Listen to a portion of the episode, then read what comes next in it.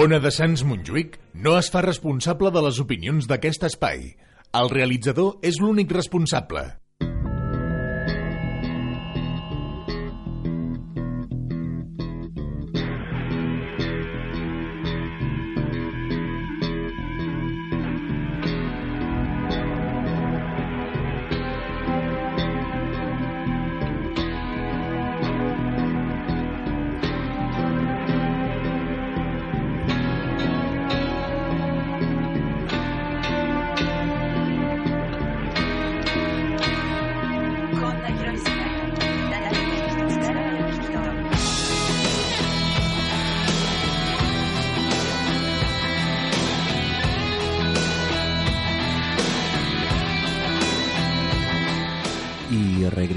Aquí a su casa, una de Sans Montjuic. Ya saben que nos pueden escuchar en el 94.6 de la FM y como no en el www.onadesans.cat.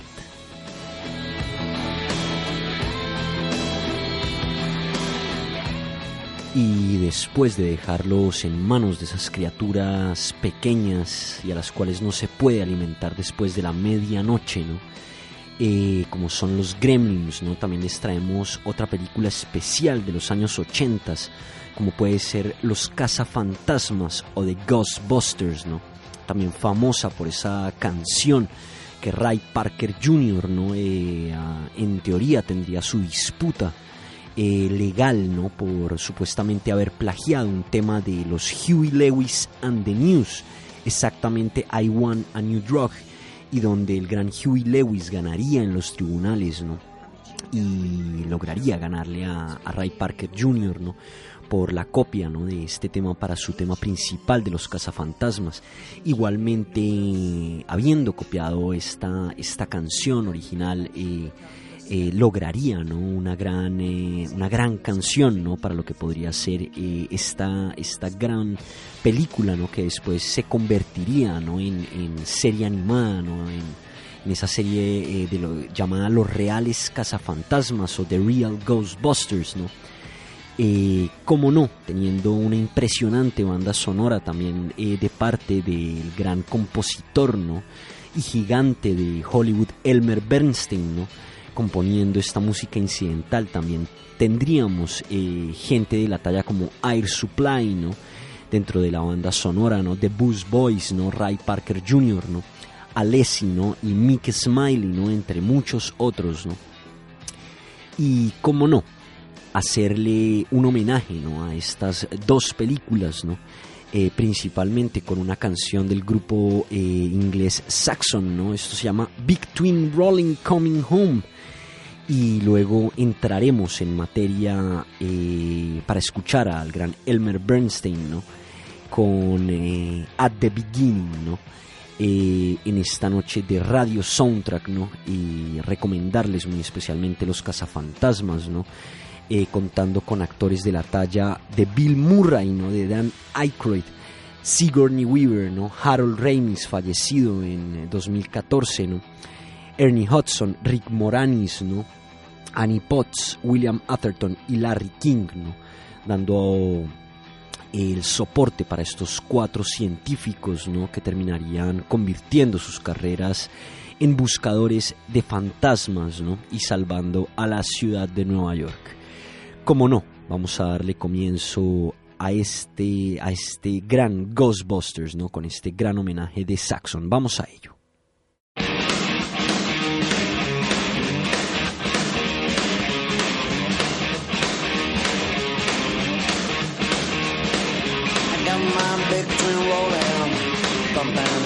Soon. Follow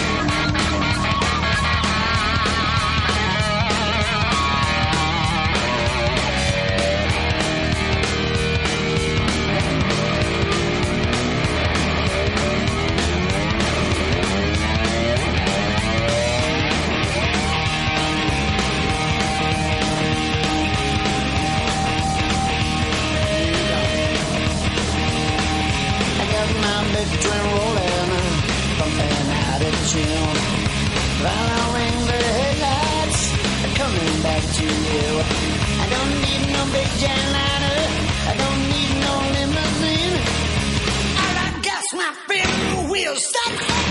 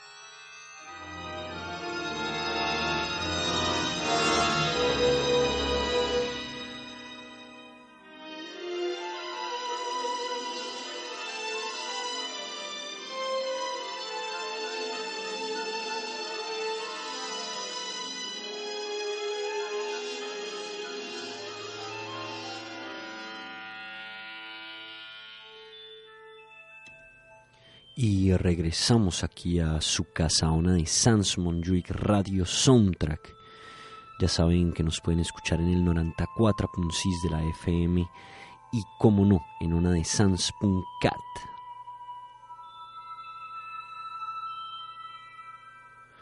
Y cómo no recordar esos títulos principales, ¿no? Eh, esa música de jazz, ¿no? Un poco ese Dixieland, ¿no? Eh, ese main title Dem, ¿no? de Elmer Bernstein, para abrir esta gran película, ¿no? Para escuchar de fondo también ese At the Beginning, ¿no? Con esos efectos, ¿no? Eh, totalmente fantasmagóricos que caracterizan esta banda sonora eh, realizada por el gran Elmer Bernstein y que, bueno, nos traen todos esos sonidos, ¿no?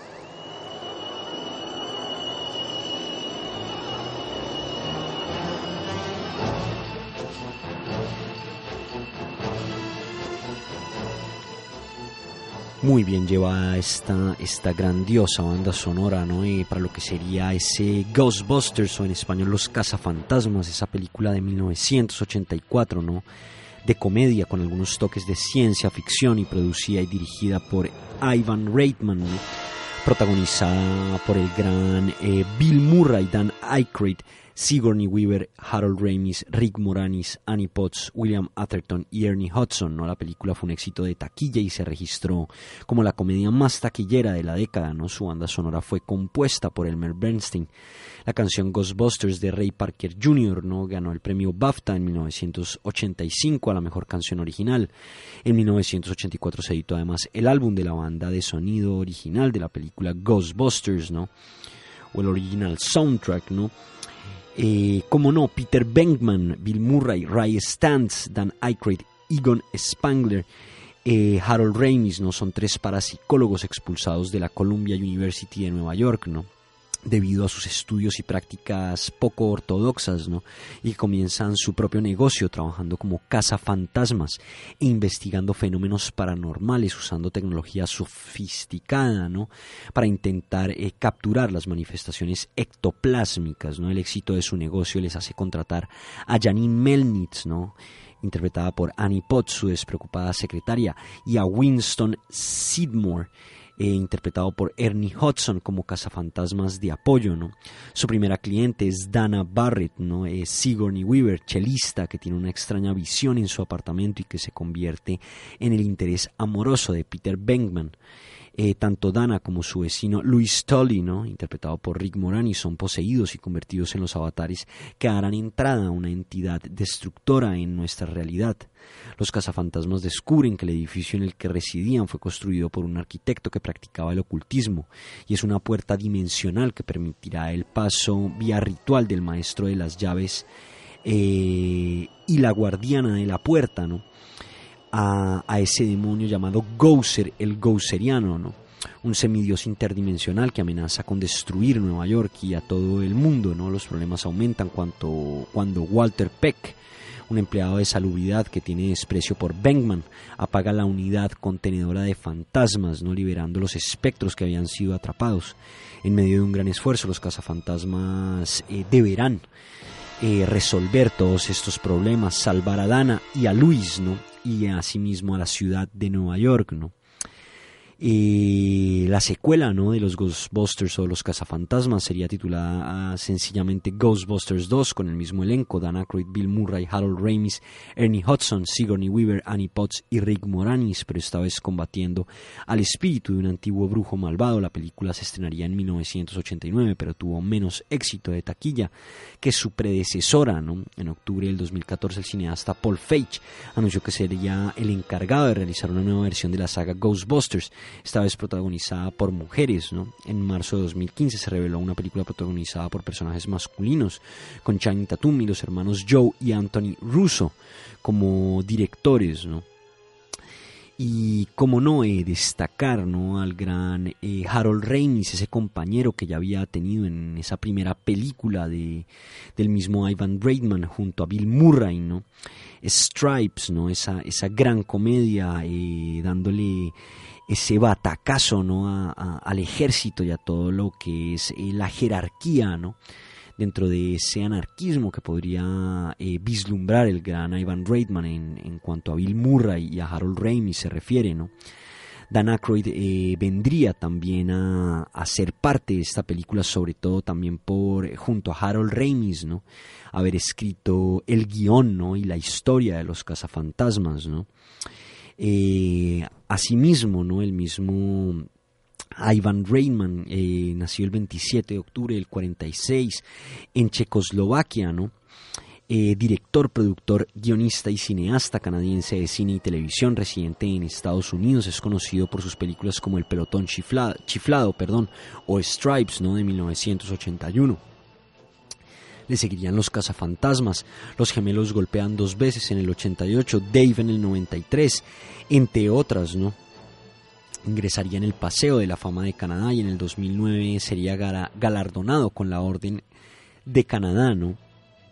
Hijo de sobrevivientes de la Segunda Guerra Mundial, su familia emigró a Canadá en 1950, estudió en el Oakwood Collegiate Institute en Toronto, ¿no? Su primer trabajo como productor lo realizó en la estación de televisión City TV de Toronto, ¿no? City TV, el que dejó después de un año para realizar estudios en la Universidad de McMaster de la misma ciudad. Posteriormente produjo dos películas del director David Cronenberg como Vinieron de Dentro del 74 y Rabia en el 77. Su gran oportunidad llegó con las películas Animal House en 1978, de la cual sería productor, ¿no? Y Los Incorregibles Albóndigas eh, del 79, la cual dirigió. De ahí en adelante produjo y dirigió eh, una serie de exitosas comedias en la década de los 80s y 90s, como El Pelotón Chiflado, Los Cazafantasmas, Twins, ¿no? Eh, y Dave, ¿no? Para ir desplazándose hacia la producción de películas, participando como productor ejecutivo y productor en películas como Beethoven de 1992 y Partes Privadas en el 97, entre otras, ¿no? Es el propietario de la productora cinematográfica de Montecito Picture Company, la cual fundó en el 2000, recibió en 2009 la Orden de Canadá en el grado de oficial por sus contribuciones como director y productor y por su promoción de la industria del cine y la televisión de Canadá. En 2011 estrenó el film Sin Compromiso, dirigido por el mismo. Reitman está casado con la actriz canadiense Genevieve Robert desde 1976, teniendo un hijo, ¿no? Eh, también director y dos hijas, Catherine Reitman y la actriz Caroline Reitman, también actriz, ¿no? Actualmente en 2017 hará una nueva película titulada Summer of Love en la que el cantaurón Shawn Mendes ¿no? realizará su debut y será uno de los integrantes de este film. ¿no? Eh, también habiendo dirigido Space Jam, ¿no? Eh, Poli de guardería, ¿no? O Kindergarten Cop llamado, ¿no? Junior, ¿no? Seis días y siete noches, ¿no? Evolution, ¿no? Esta también esta super comedia, ¿no? Con el actor eh, de los Archivos X, David Duchovny, ¿no? Mi super exnovia, ¿no? Sin compromiso, ¿no? En 2016, Ghostbusters y en 2017, ¿cómo no? También llegaría Baywatch, ¿no? Esa ese remake eh, en película ¿no? de la serie de los años 90. ¿no? Y cómo no, seguir eh, con la gran banda sonora de, de, esta, de esta gran Ghostbusters, ¿no? también muy eh, recordada ¿no? desde Stranger Things. ¿no? Por los disfraces de los cuatro niños ¿no? el día de Halloween, cuando se dan cuenta eh, en la segunda temporada ¿no? de que ah, solamente ellos han llegado disfrazados al colegio, ¿no? Eh, y encima peleándose entre los dos chicos eh, por el título de quién es Peter Beckman. toda una referencia ¿no? a esta gran película de Ghostbusters y como no al gran actor Bill Murray, ¿no? Vamos a escuchar ¿no? Eh, la parte de la banda sonora, ¿no? del soundtrack de, de, Ghostbusters ¿no? de 1984, ¿cómo no? a esta agrupación que ya hemos tenido aquí eh, en películas como 48 horas, ¿no? Una de nuestras primeras películas, ¿no? Aquí en Radio Soundtrack, ¿no? Volvemos con esa gran banda llamada The Buzz Boys, ¿no? Con ese Cleaning Up the Town. Iremos a publicidad y regresamos aquí a su casa, una de Sans Monjuic y Radio Soundtrack.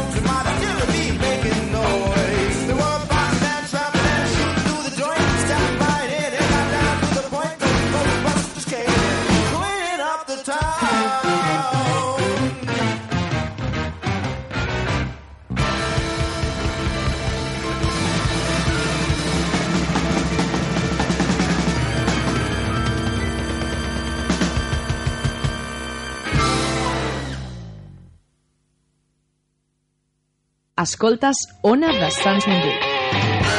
Jingle bells, jingle bells, jingle all the way. Oh, what fun! Contra el 155 apostem per la llibertat, per la democràcia, per la República Catalana i el retorn dels presoners polítics. Votem contra la repressió, la manipulació, la violència i el feixisme. El dia 21 de desembre recuperem les nostres institucions i fem-ne fora els repressors i els seus còmplices. Fem triomfar la llibertat. Vota Esquerra Republicana de Catalunya.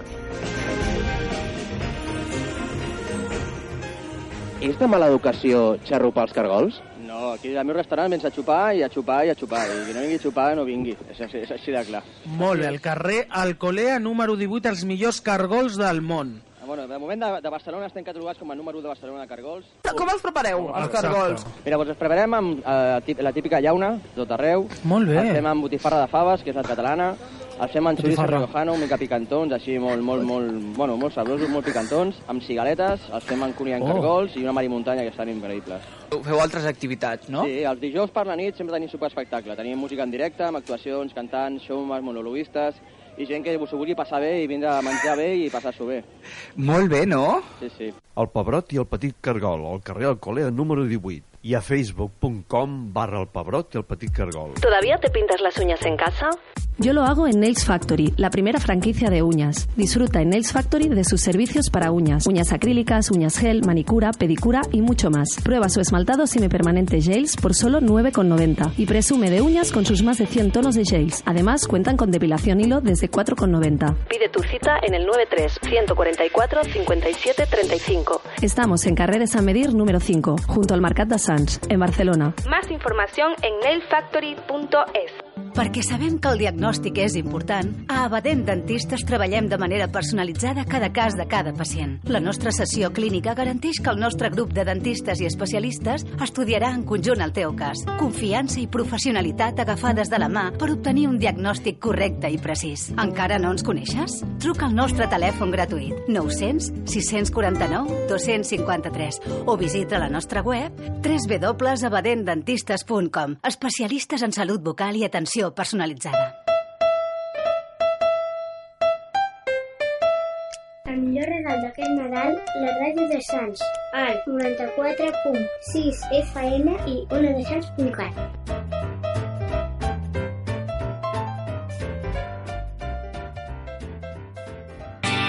Vols canviar les finestres de casa teva per unes de més estalvi energètic? Se t'ha trencat un vidre o un mirall? Vols canviar la porta del teu comerç? Vols posar un tendal o una persiana? Vols posar una mosquitera? Vols canviar la banyera per un plat de dutxa? Truca a Vidres Pallarola, el rei de la mampara. Des de l'any 1967 al teu servei. Al carrer Badalona número 10 de Barcelona. Telèfon 93 339 35 34. Pressupostos sense compromís. Vidres Pallarola, el rei de la mampara.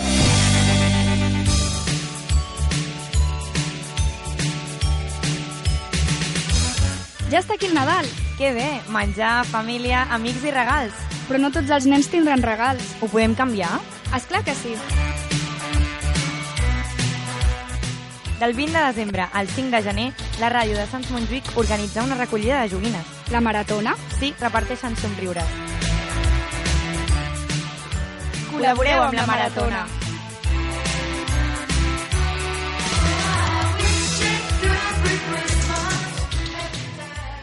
Ona de Sants Montjuïc no es fa responsable de les opinions d'aquest espai. El realitzador és l'únic responsable.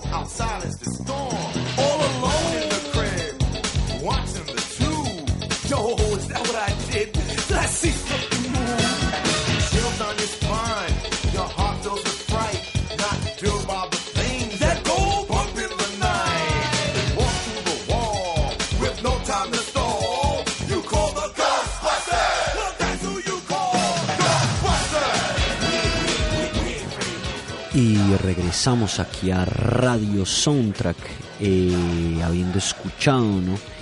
Eh, a la vuelta de publicidad de The Big Marshmallow y de Elmer, Elmer Bernstein, eh, compuesta para la banda sonora original ¿no? de, de, de la primera parte. ¿no? Luego tendríamos ese Ghostbusters también de Elmer Bernstein, ¿no? entre, con un paréntesis. Eh, eh, el nombre de la canción, también como ese apartado, ¿no? Y escuchamos eh, de la segunda película de Ghostbusters 2, ¿no? Escuchamos eh, a Rom DMC, ¿no?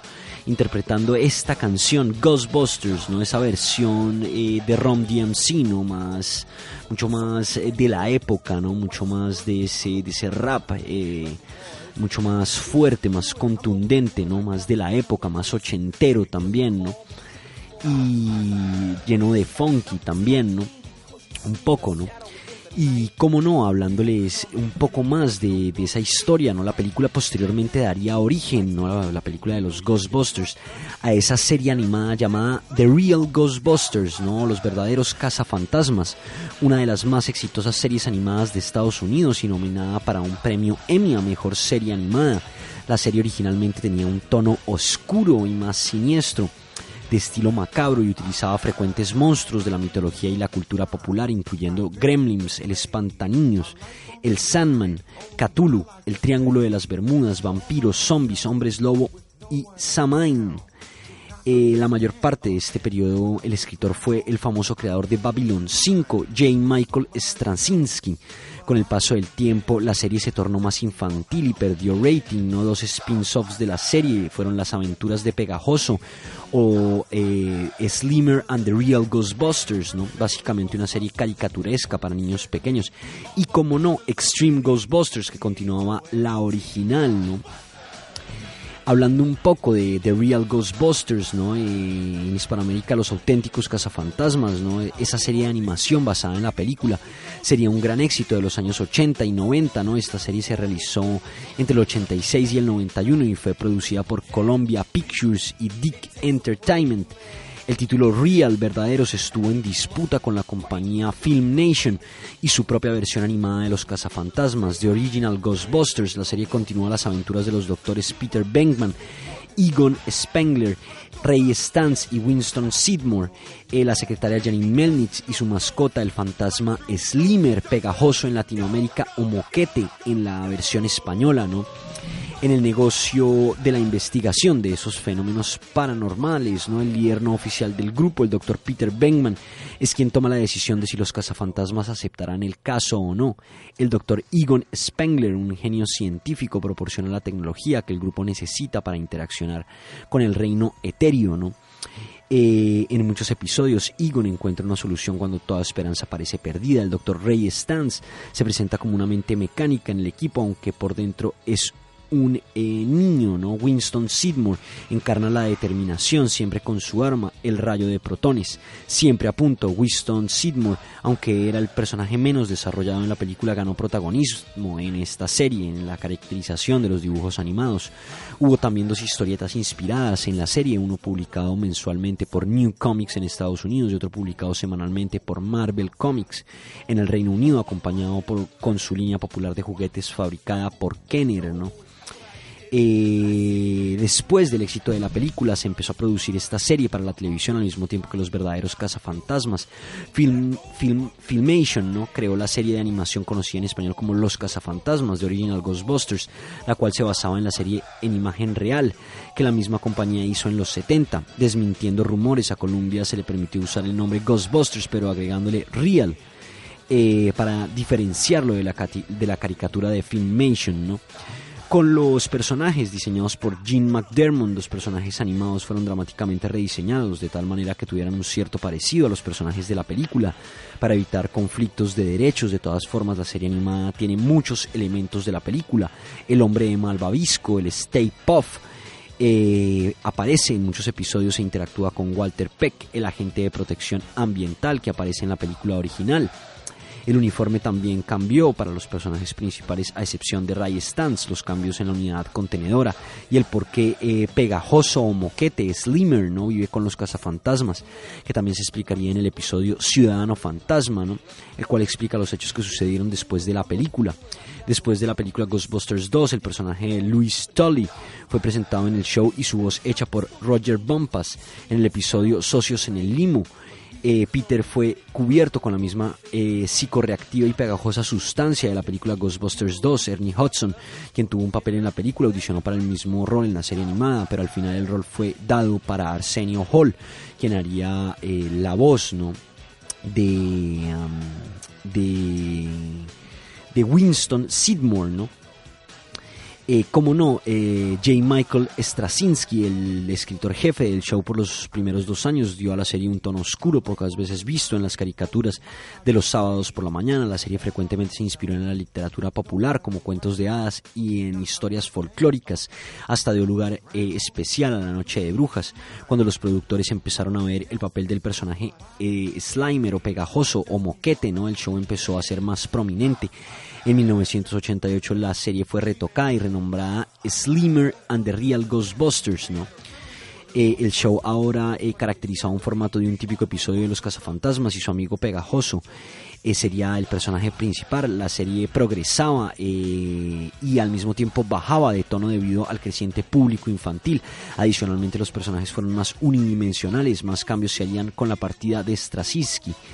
David Coulier de Full House vino a llenar el, el rol de Peter Venkman, ¿no? Tomaría Buster Jones, tomaría Winston y Kat Soucy a Janine. Muchos de los viejos fanáticos se, perdón, se disgustaron conforme la serie se fue haciendo más infantil al final de la década, ¿no? La franquicia de los cazafantasmas cayó poco a poco hasta quedar fuera del público. La serie se cancelaría en 1991.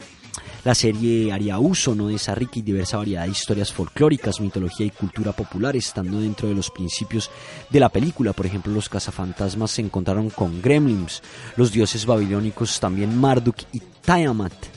Las tres eh, fatalidades de la mitología griega, espíritus caseros rusos llamados Domono, Domo, Domovoy y cosas por el estilo, ¿no? En el episodio La llamada para la reunión de Cthulhu hace referencia a la creación del escritor, de- del escritor de horror H.P. Lovecraft, ¿no? De los años 20, conocido por eh, su libro La llamada de Cthulhu, ¿no? Eh, su creación eh, más famosa, no específicamente el episodio, se enfrentan al Necronomicon y los cazafantasmas lo desarman en el clímax, eh, en el punto más álgido del episodio. Como lo sugiere el señor Howard, amigo de Ryan Steins, Clark Ashton, una referencia al compañero del escritor y su amigo Clark Ashton Smith, y el personaje Alice Derlet, siendo una referencia al compañero de H.P. Lovecraft y amigo de August Derlet. En el episodio Mr. Sandman Dream Me a Dream se enfrentan al Sandman, ¿no? quien quería dejar al mundo en un sueño eterno. En Ciudadano Fantasma, los cazafantasmas eh, justo acaban de destruir al hombre malvavisco o al, eh, al Puff, ¿no? a este muñeco de malvavisco gigante de Masmelo, ¿no? Eh, como en el plima- como en el clímax de la película, ¿no? Muchos episodios después los cazafantasmas están supervisando la producción de su película basada en el incidente, prestando crédito a la historia eh, de que la serie animada muestra a los verdaderos cazafantasmas y las dos películas son adaptadas basándose en la historia de las tiras cómicas, ¿no? Y en el final del episodio los mismos asisten a la premiere de su película y Peter Beckman comenta, sabes, él no se parece a mí, haciendo referencia a, cómo no, a Bill Murray, ¿no? Elemental, mi querido Winston, fue el único episodio donde las etiquetas de los uniformes lucen como en las películas, en el episodio Cómplices con Pegajoso o con Slimer. La psicorreactiva sustancia pegajosa de la película Ghostbusters 2, no obstante, es amarilla, pero en la película es rosa, ¿no? El episodio hace referencia a los eventos de la segunda película, a pesar de la inclusión de la caricatura de Louis Tully y el cambio de peinado de Janine para parecerse más a Annie Potts. Eh, más referencia a la película, ¿no? La serie también bromeaba sobre otras caricaturas como He-Man, que lo muestran como Power Guy, el chico poder, ¿no? Y un bruto que vive en el planeta Petunia, parodia del planeta Eternia, y las tortugas ninja, adolescentes mutantes en el episodio Lean Green Teen Machine. Hay una conexión entre Lorenzo Music y Bill Murray. Lorenzo Music hizo la voz de Peter Venkman en la caricatura y Garfield en la caricatura Garfield y sus amigos, mientras Murray personificó a Venkman en ambas películas e hizo la voz de Garfield en las películas en imagen real. Se sugiere también que los productores J. Michael Stravinsky y Maurice LaMarche, que Bill Murray causó que Lorenzo Music dejara el show intencional o desintencionadamente. ¿no?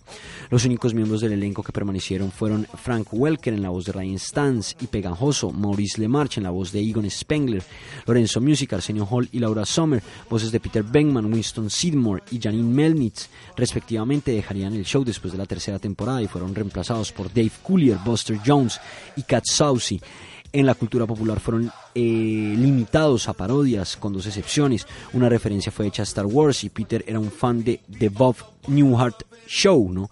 Kenner produjo los juguetes de Star Wars y los verdaderos cazafantasmas, ¿no?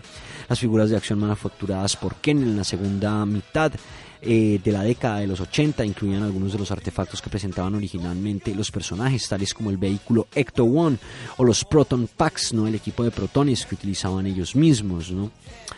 Eh, como no, llegaría eh, la caricatura de Pegajoso Moquete, ¿no? Eh, y luego llegaría Extreme Ghostbusters, ¿no? En el 97, ¿no? Eh, para re- intentando revivir la franquicia, ¿no? Y cómo no, tener ¿no? esa, esa visión de este ícono ¿no? de los ochentas, ¿no? Como ese trabajo en equipo, ¿no? Como esa misma impresión, ¿no? Eh, nos da ¿no? esta gran película ¿no? estos cuatro científicos interesados eh, en todo esto, ¿no? Eh, en la franquicia también de cine Ghostbusters y su serie, anima- en- y su serie animada ¿no? de Real Ghostbusters, los personajes protagónicos Egon Spengler y Ray Stantz desarrollan una serie de equipos para cazar y contener fantasmas, espectros o poltergeist, entre otros seres sobrenaturales. Dicho equipo se volvió clásico en la saga de la serie, aunque actualmente se desconoce el equipo eh, de lo que va a ser el reboot, ¿no? el principal arma, ¿no? Es ese equipo de protones, ¿no? Que consiste en un disparador nuclear de protones de alta capacidad, eh, que aparentemente es lo único capaz de herir y retener a un fantasma. Eh, si bien no logra matarlo, se supone que son artefactos atómicos de alta potencia. En la película Ghostbusters 1, Egon explica a sus compañeros que no deben unir las ráfagas, de lo contrario provocarán una explosión nuclear, una explosión nuclear, perdón. Pero al final de la película se descubre que uniendo las ráfagas se pueden generar eh, una polarización inversa que cierra pasajes interdimensionales como el que utilizaría el dios sumerio Gouser para destruir Nueva York. En el capítulo Flipside, donde viajan a un universo paralelo habitado por fantasmas, donde hay tres versiones fantasmales de Ray, Egon y Peter. Los cazapersonas y donde tienen versiones fantasmales de los equipos, los cazapersonas usan armas que disparan limo pegajoso, ¿no? La trampa, ¿no? Eh, o esa trampa contenedora, ¿no? Es un objeto rectangular utilizado para absorber a los eh, fantasmas, ¿no? Y atraparlos por poco tiempo en esta caja, ¿no? Que activan con su pie, ¿no? Generalmente producen mucho humo eh, una vez absorbida la entidad, se calientan y se recalientan como si fuera eh, el motor de un coche y deben ser rápidamente descargadas en esa gran y roja unidad contenedora, ¿no? En el capítulo Drool the Dog Face Goblin, Rey explica que cuando dos fantasmas son atrapados juntos, sus moléculas se mezclan y es imposible separarlos, ¿no? La unidad contenedora, ¿no? También en, en las películas nunca se ve el interior de la unidad contenedora. Esta es vista solo en la serie y se descubre que es una especie de puerta interdimensional eh, que conecta con una dimensión fantasmal infinita repleta de nieblas y piedras flotantes, dando a pensar que la unidad contenedora contiene una dimensión de bolsillo en su interior. Si bien la dimensión fantasmal a la que conecta la unidad contenedora pareciera ser un lugar ameno para fantasmas, estos frecuentemente intentan salir. En varios capítulos eh, de The Real Ghostbusters, ¿no? que es donde realmente vemos en la serie animada, vemos el interior de esta unidad contenedora eh, se abre un portal, ¿no? Parcialmente dejando salir a los fantasmas, incluso logran liberar al peligroso Samhain, ¿no? Demonio del Halloween, ¿no? En el capítulo Flipside, ¿no? Los cazapersonas tienen eh, su propia versión de la unidad contenedora, pero curiosamente conecta a una dimensión soleada y con árboles verdes, ¿no? Todo lo contrario.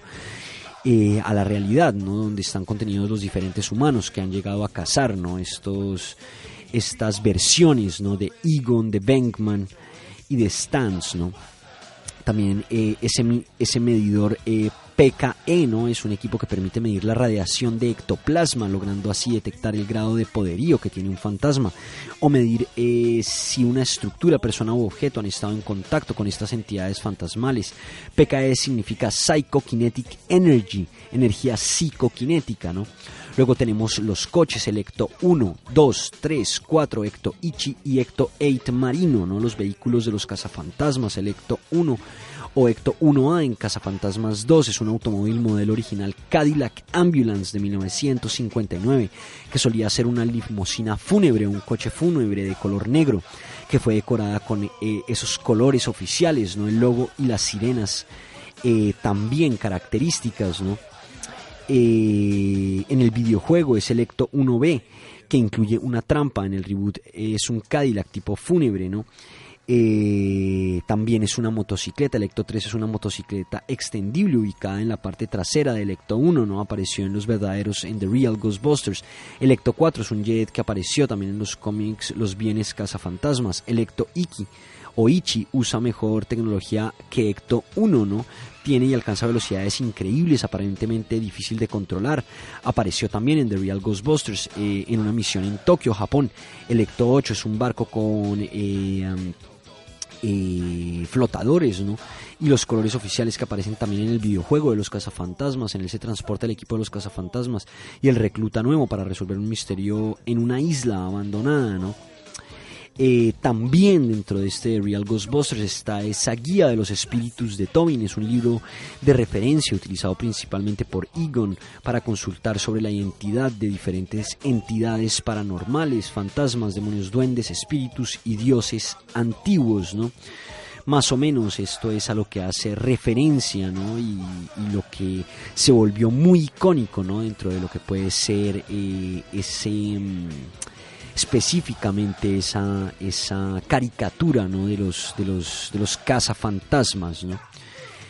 y cómo no eh, llegando ya a lo que es el final de Radio Soundtrack ¿no? Eh, ya dejándolos con el estreno desde este mismo viernes no el estreno de, de Last Jedi no y, y bueno, eh, continuando ¿no? con, con, con esta saga, ¿no? con esta increíble saga de, que es Star Wars, ¿no? Para darle bueno, esa continuidad ¿no? que merece la historia. ¿no? Teniendo esa noticia reciente de que también eh, la factoría Disney, ¿no? la productora, la gigantesca produ- productora Disney, ¿no? ha comprado también Fox, ¿no? comprando los derechos de muchos superhéroes y de muchas series y de muchas cosas, ¿no? Que Disney, ¿no? En un futuro terminará eh, desarrollando, ¿no? Entre ellos podemos hablar de Aliens, ¿no? Eh, tendrán los derechos también de X-Files, ¿no? Todo será eh, producido, ¿no? Por, por la factoría Disney finalmente, ¿no? Eh, como no, también recomendarles, ¿no? Dunkirk, ¿no? De esta nueva película, ¿no? También mm, llevada de la mano del gran, de este gran director Christopher Nolan, ¿no? Esa nueva, esa nueva eh, película, ¿no? Que se desarrolla en Dunkerque, ¿no? Eh, en esos, esas cientos de miles de tropas aliadas, ¿no? Ubicadas en estas playas, ¿no? En el borde ya eh, para poder irse, ¿no? Ya cuando los nazis los tienen situados y, y bueno, vemos estas historias variadas, ¿no? Dentro de esta gran película con una gran moraleja, ¿no? También tenemos Mother, ¿no? Película también muy elogiada y muy recomendada desde Radio Soundtrack, ¿no? Eh, y bueno, ¿no? Llegando ya al final, ¿no? Eh, de, este, de este gran eh, y final programa de Radio Soundtrack para volver hasta el 13 de enero y darle final ¿no? a, a esta primera parte de la tercera temporada ¿no? de Radio Soundtrack. ¿no? Agradecerle a todo el equipo de una de Sans Monjuic ¿no? Y desearles a todos nuestros oyentes ¿no? Eh, un bon Nadal y unas bonas festas ¿no? eh, para este 2017-2018, ¿no? que empieza 2017, que acaba, ¿no? Desearles a todos un gran fin de semana, ¿no? Eh, y que sepan, ¿no? Que volveremos en enero aquí con más cine, más historias y sobre todo más banda sonora. Desde Radio Soundtrack vamos a escuchar para terminar este gran programa Elmer Bernstein con ese tema llamado Library Untitled y escucharemos al gran Ray Parker Jr. ¿no? con este Ghostbusters. Desearles un feliz eh, fin de semana, ¿no? Y ya saben que nos pueden escuchar eh, aquí a partir de nuevo del 13 de enero, de 10 de la noche a 12 de la noche en su especial de medianoche, ¿no? Ya saben, no alimentar a los eh, gremlins, ¿no? Después de medianoche. Vamos con esto y muy buen fin de semana, muy buenas noches. Esto es Radio Soundtrack.